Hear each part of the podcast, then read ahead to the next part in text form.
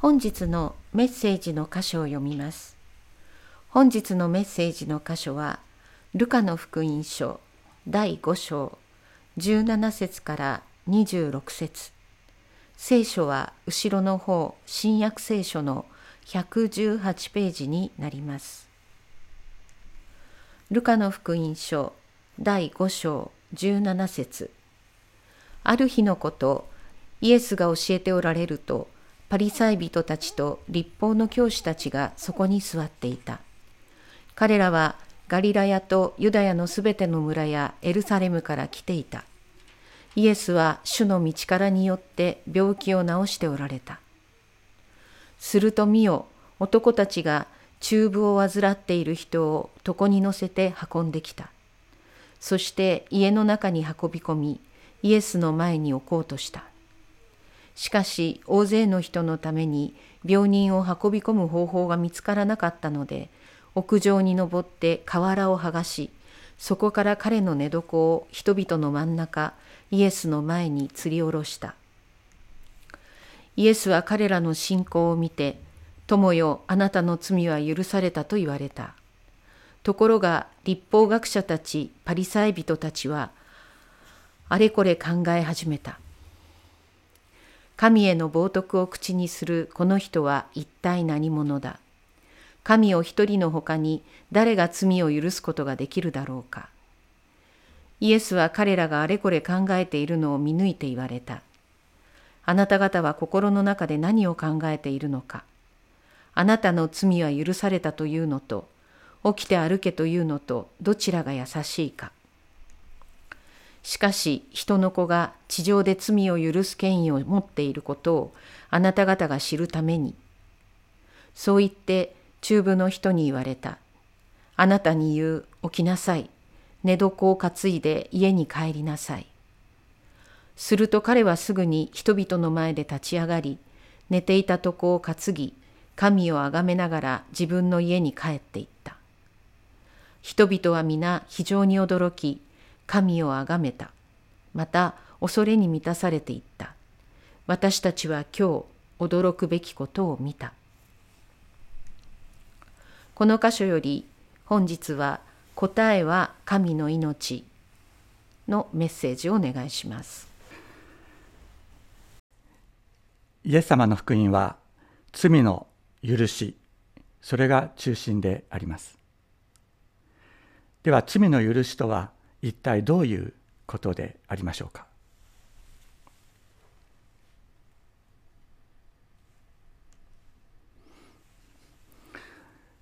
罪という言葉はですね非常によく聖書の中に出てきますし教会の中でもよく使われますけれども最も誤解されている言葉の一つであると私は考えます。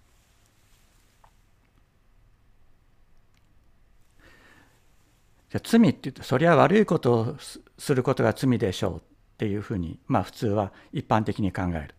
なんか法に触れるようなことを含めたですね。悪いことをするただし悪いことをしなくても心の中で悪いことを思ったら罪それも罪だよね。聖書の中にもそういうふうに書いてあるよね。イエス様もそういうふうに言ってるよね。これも正しいですね。だから全ての人は罪を犯しているので罪の許しが必要である。全ての人に罪罪の許しが必要。これはまさにその通りであります。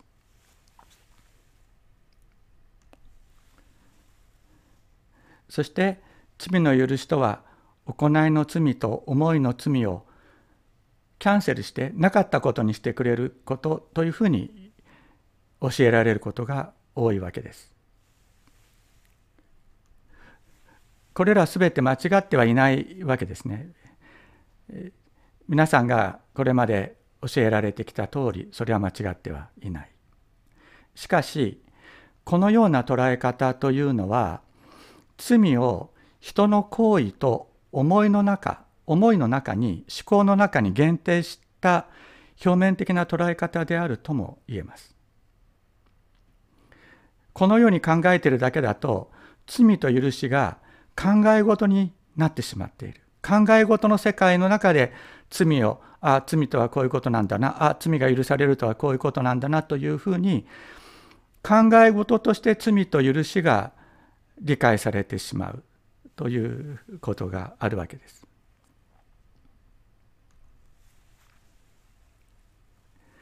聖書における罪と許しということを命と死によって実存的に私たちは体験的に知っていくことが必要であるということを聖書はもっと強く私たちに語りかけている。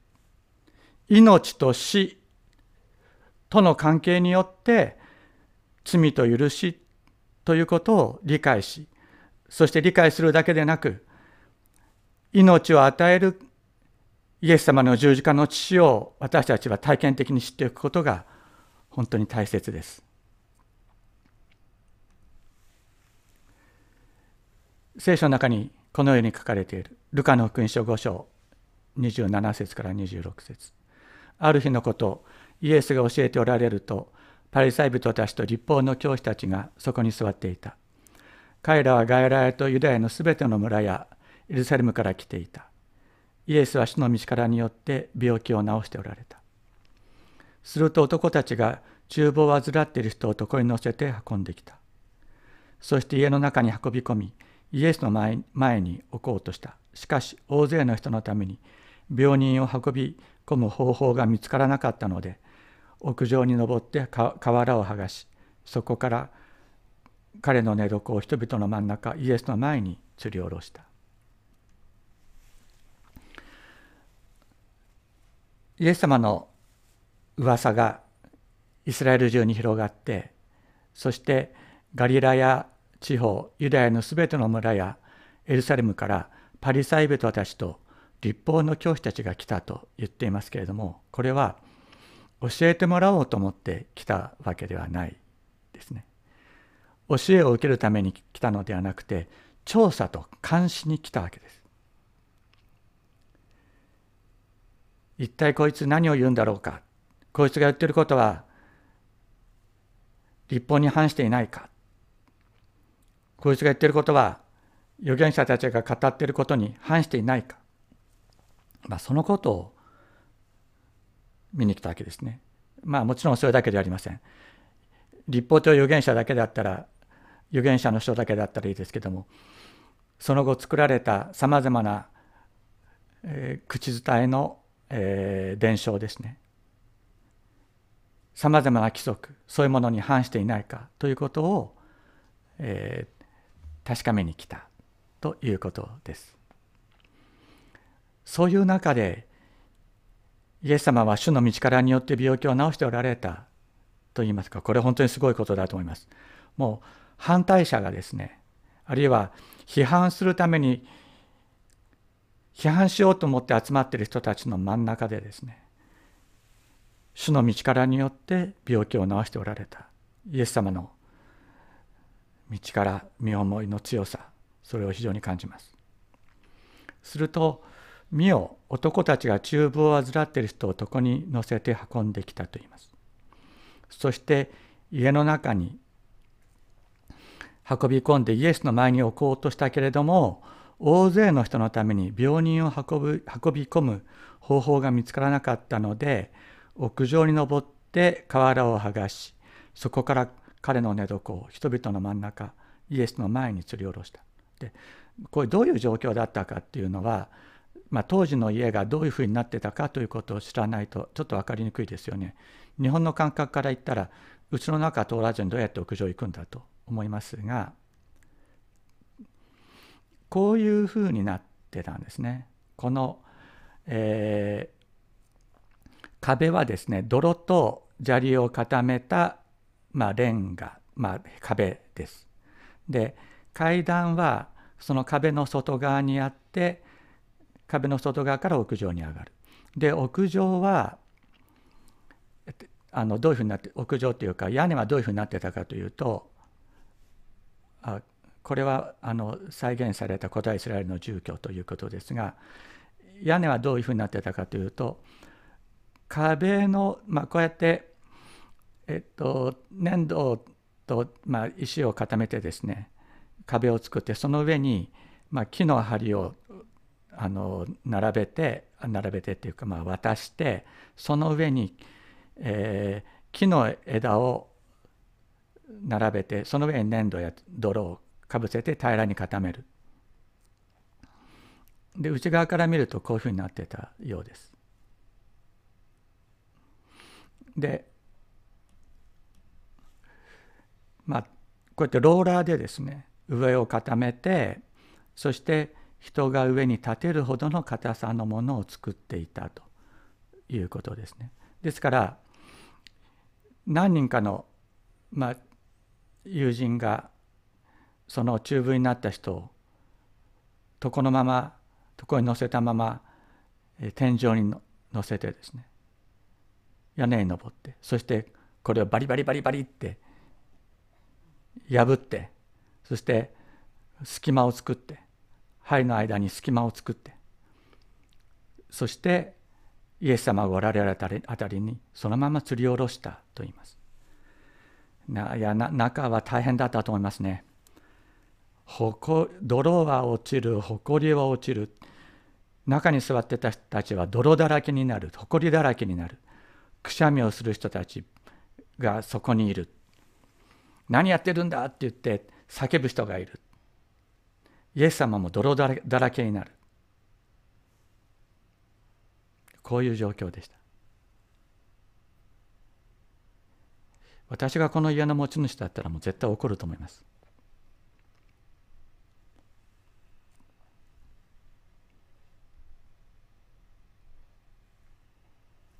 ところがイエス様は彼らの信仰を見て「友よあなたの罪は許された」と言われた。これ友人たちの信仰をご覧になったんですね。本人の信仰ではなかった。彼らの信仰を見て友人たちの信仰を見て「友よあなたの罪は許された」と言われた。この人はしゃべることもできなくなっていたでしょう。歩くこともできない。自分の意思を表すこともできない。ところが友人彼らを救ってもらいこの友人を私たちの友を救ってもらいたいという友人たちの信仰それを見てイエス様は「友よ」これはもともとは「人よ」という言葉ではあるんですけれども「人よあなたの罪は許された」と言われた。ところが立法学者たちパリサイ人たちはあれこれ考え始めた。え神への冒涜を口にするこの人は一体誰か神を一人の他に誰が罪を許すことができるだろうかイエスは彼らがあれこれ考えているのを見抜いて言われた。あなた方は心の中で何を考えているのか。あなたの罪は許されたというのと起きて歩けというのとどちらが優しいか。皆さん皆さんどう思いますか？あなたの罪は許されたというのと起きて歩けというのとどっちが優しい？どっちが難しくてどっちが優しいと思いますか？あその前に言っとかなきゃいけないことがあった。友よあなたの罪は許されたというのはこれは文法的には受動体の完了形ですのですでに許されているという意味になります。今許されたんじゃなくてすでに許されている。という意味ですね。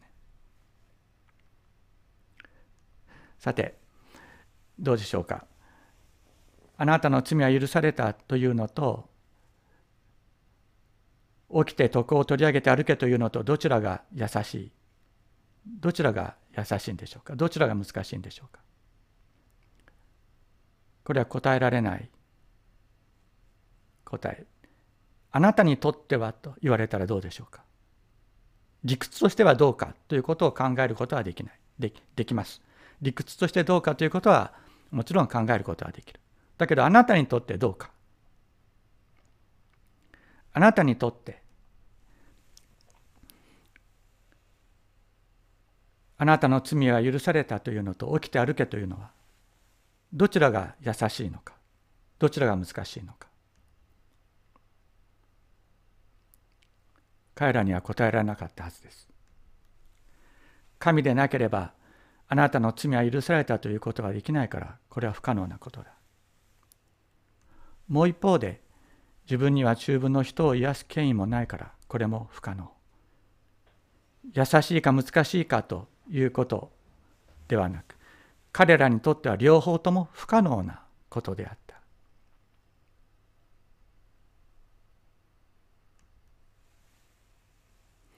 しかしイエス様は言われるんですね。しかし人の子が地上で罪を許す権威を持っていることをあなた方に知らせるためにそう言って中文の人に言われた。あなたに言う起きなさい。寝床を担いで家に帰りなさい。イエス様は病気と罪を両方とも神の命が欠けた状態と見ておられるということがこのことによって分かります。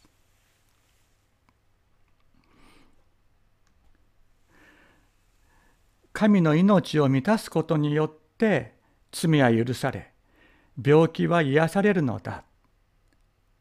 この人が持っていた罪もこの人を苦しめていた病も両方とも神の命の欠如。それによってもたらされている。神の命の欠如それが罪でありまた病気として現れているのであるとイエス様は見ておられる。だから神の命を満たすことによって罪は許され病は癒される。イエス様はそのことをおっしゃっているのです。だから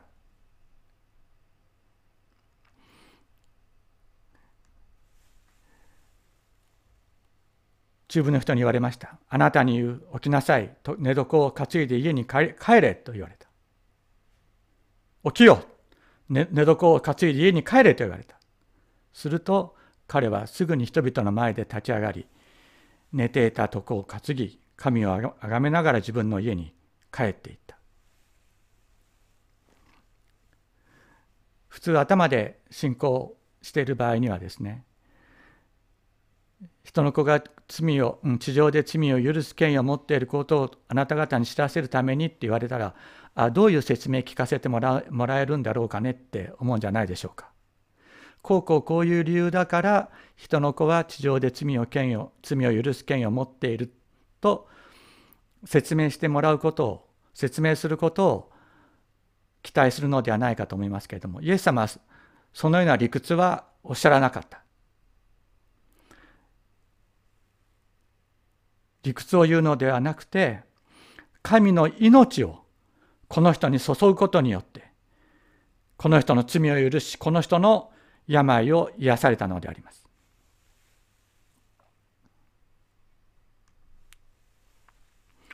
そもそも罪と命の関係というのはどういうものであるのか。罪というのは的を外すとか道を外れるとか関係が壊れていることをもともと意味します。聖書の中ではそういう意味です。だから神との関係が壊れることによって神の命が失われそれが死とそれが死であるのだ神の命の喪失それこそが死であるというのが聖書が創世記の最初から教えることであります。創世記には人間の創造のことが書かれていますがこのように言われている。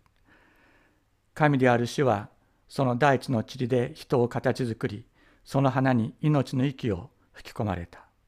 それで人は生きるものとなった。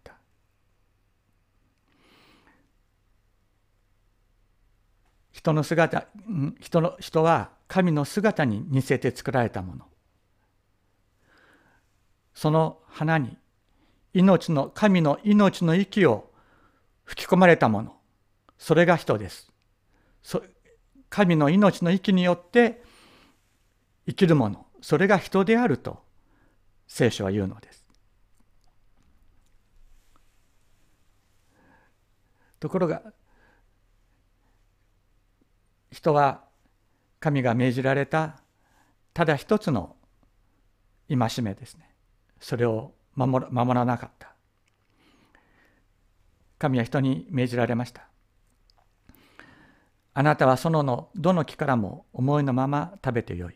しかし善悪の知識の木からは食べてはならない。その木から食べるときあなたは必ず死ぬと言われた。つまり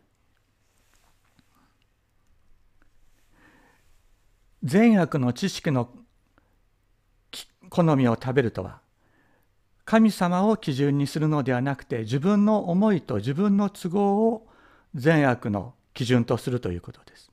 その時に神様との関係が壊れる。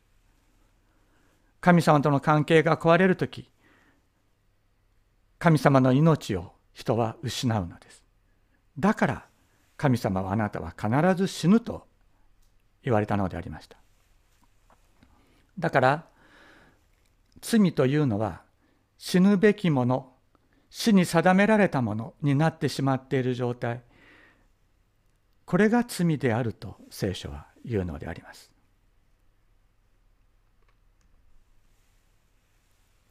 あそうかじゃあ罪と悪い行為行為っていうのは同じ意味じゃないんだってことでがこれで分かるんですね。皆さんどうですか？さっきの家あれひょっとしたらペテロの家だ家だったかもしれない。他人の家の屋根に穴を開けるのはこれ悪い行為じゃないでしょうか。今だったらあの器物損壊罪ですよね。損害賠償もあの求められることになる裁判したらもう絶対負けますね。ところがイエス様はそれを罪とは呼ばれずむしろそれを信仰だと呼ばれたこのことから罪と悪い行為というのは同じものではないということがわかるんです。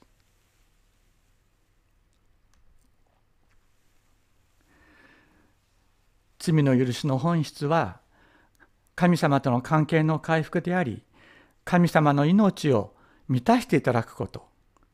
神の命の満たしこそが罪の許しの本質であるのです。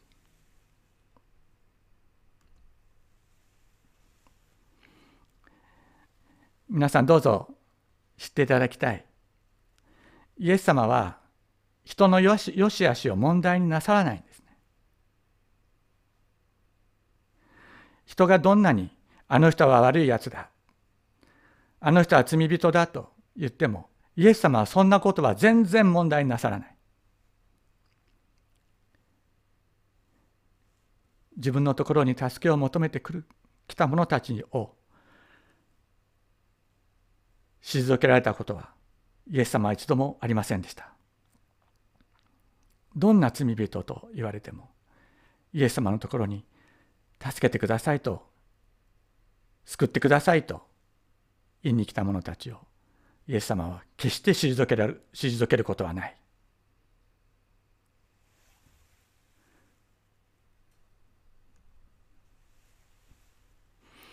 イエス様は神の命を失った人に神の命を満たすために来られたのです。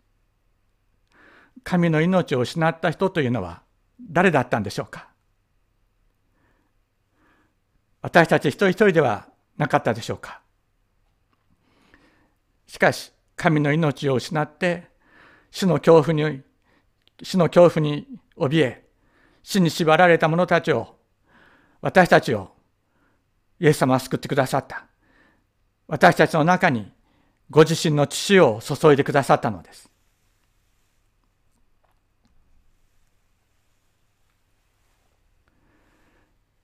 十字架の本質は神の命を失って滅んでいく人にイエス様の十字架の地すなわち神の命を注ぎ満たす。それが十字架の本質であるのです。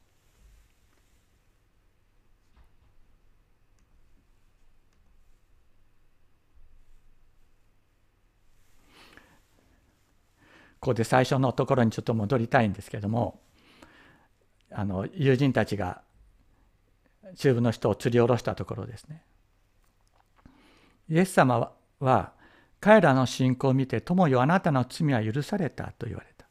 これ先ほども説明しましたけれどもあの許されたというのは許されているという受動体の完了形です、まあ、許されているという意味になります。日本語だったら。で彼らの信仰を見てつまり連れてきた友人たちの信仰をご覧になった。イエス様は必ず救ってくださると確信して連れてきた。信じて連れてきた。彼らの信仰をご覧になったと言います。つまりこのことからわかることは何か。友の信仰が発動した時につまりイエス様のところに連れて行こうイエス様のところに連れて行ったらこの僕たちの友達は必ず癒していただける、救っていただけると思って行動に移した。友の信仰が発動した時、すでにその時に神の命の注ぎが行われたのだとイエス様は語っておられるのです。宣言しておられるんです。あなたの友があなたに対する愛を持って、信仰を働かせて連れてこようとしたときに、すでにあなたの罪はその時から許されているんだというふうにイエス様はおっしゃったということです。これは非常に重要です。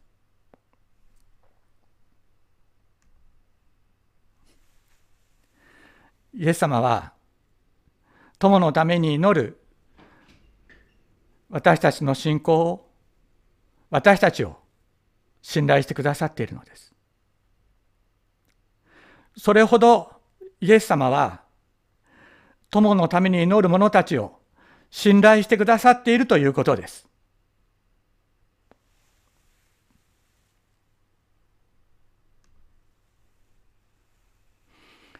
マタイの福音書にこのようにイエス様は言われています。誠にあなた方に言います。何でもあなた方が地上でつなぐことは天でもつながれ、何でもあなた方が地上で解くことは天でも解かれます。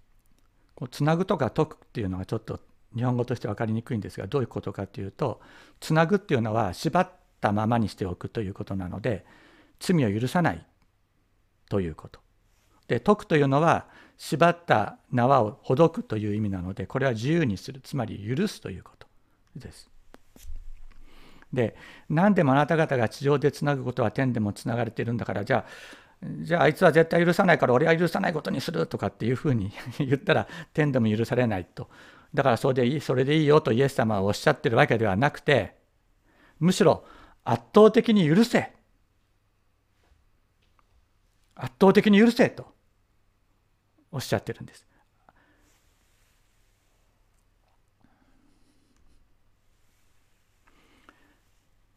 罪を許す祈りを祈れと。病を祈る、病を癒す祈りを祈れとイエス様はおっしゃってる。友のために祈れ。あなた方が友のために祈る祈りはそれは聞かれるとイエス様はおっしゃってるんです。友と共に心を一つにし、神の命を与える祈りを祈り合えとイエス様はおっしゃってる。その祈りは叶えられる。信仰は考え事ではありません。友のために祈る。それを失ったら信仰はただの考え事になってしまいます。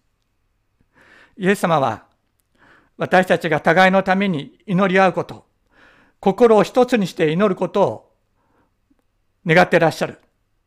そしてそのことを通してこの地に神の平和と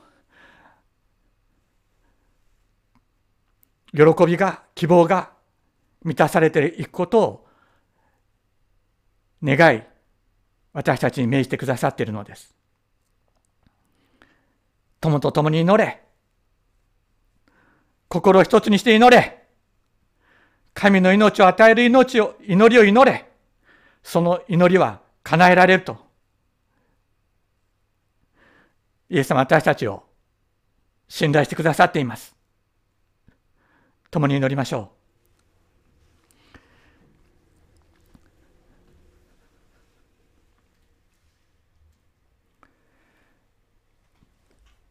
天のお父様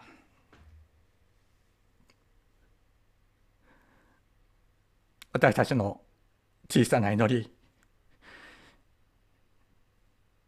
いえ主イエス様小さな祈りと言うなというあなたが聞こあなたの声が聞こえるようです。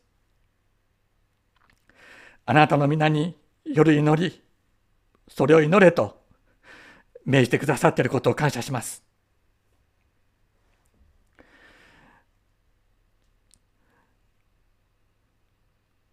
今世界が非常な苦難と困難の中に陥れられている時私たち共に心を一つにして祈っていく力を与えてください。ウクライナの方々のためにまたロシアの方々のためにまた世界の中で苦しむ人一人一人のために私たちが祈りまた自分ができることをやっていくことができるように力を注いでください。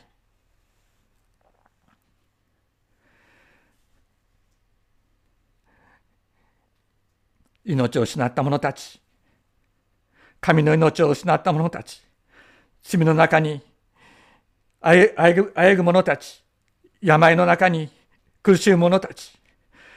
主イエス様どうぞその一人一人にあなたの命を注いでくださいますようにお願いいたします。あなたでなければ満たすことができない神の命。それを私たち一人一人は求め、あえいでおります。主イ様この時、一人一人にそれを注いでください。イエス・キリストの皆によってお祈りします。アメン。